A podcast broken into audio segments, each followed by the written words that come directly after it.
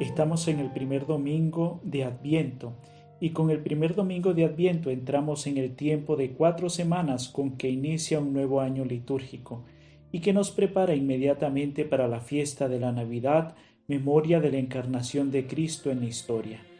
Pero el mensaje va más allá y nos lleva hacia la vuelta gloriosa del Señor al final de nuestra historia. Adviento viene de adventus, del latín que se traduce por llegada, venida, presencia.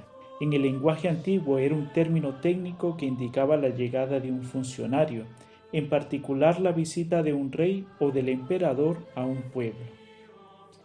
Y los cristianos desde el primer momento adoptaron el término adviento porque de esta manera expresaban esa relación especial que los unía a Cristo crucificado y resucitado.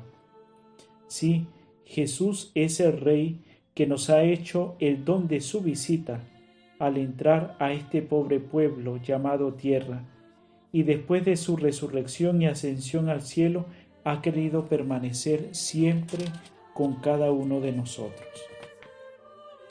Comenzamos un nuevo año litúrgico con el tiempo de Adviento y hoy nos podríamos preguntar, ¿cómo vivir el Adviento?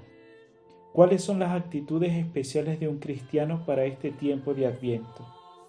El Evangelio nos lo habla de una manera muy sencilla. Jesús nos dice que hemos de estar atentos, en vela y vigilantes. Y estar atentos, velando y vigilando significa estar consciente que Jesús viene en cada hombre y en cada acontecimiento. Es decir, estar atento significa tener la fe despierta para reconocer a Jesús en los más necesitados y estar allí para ayudarlos, no para darles algo, sino para donarnos a nosotros mismos. Estar atentos, velando y vigilando también significa reconocer a Jesús en cada acontecimiento. Todo lo que nos sucede, agradable o desagradable, es una venida del Señor. Porque como dice el apóstol San Pablo, en todas las cosas interviene Dios para el bien de los que lo aman. Y estar atentos, velando y vigilando, significa seguir a Jesús, elegir lo que Él eligió amar lo que Él amó, conformar toda nuestra vida con la suya, dejarnos iluminar por su amor y misericordia, sin dejarnos abatir por tantas circunstancias adversas.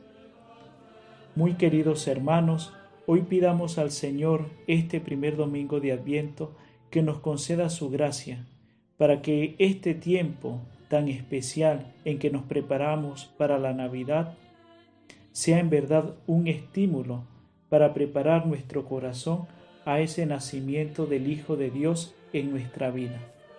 Que tengan un feliz primer domingo de Adviento. Dios les bendiga.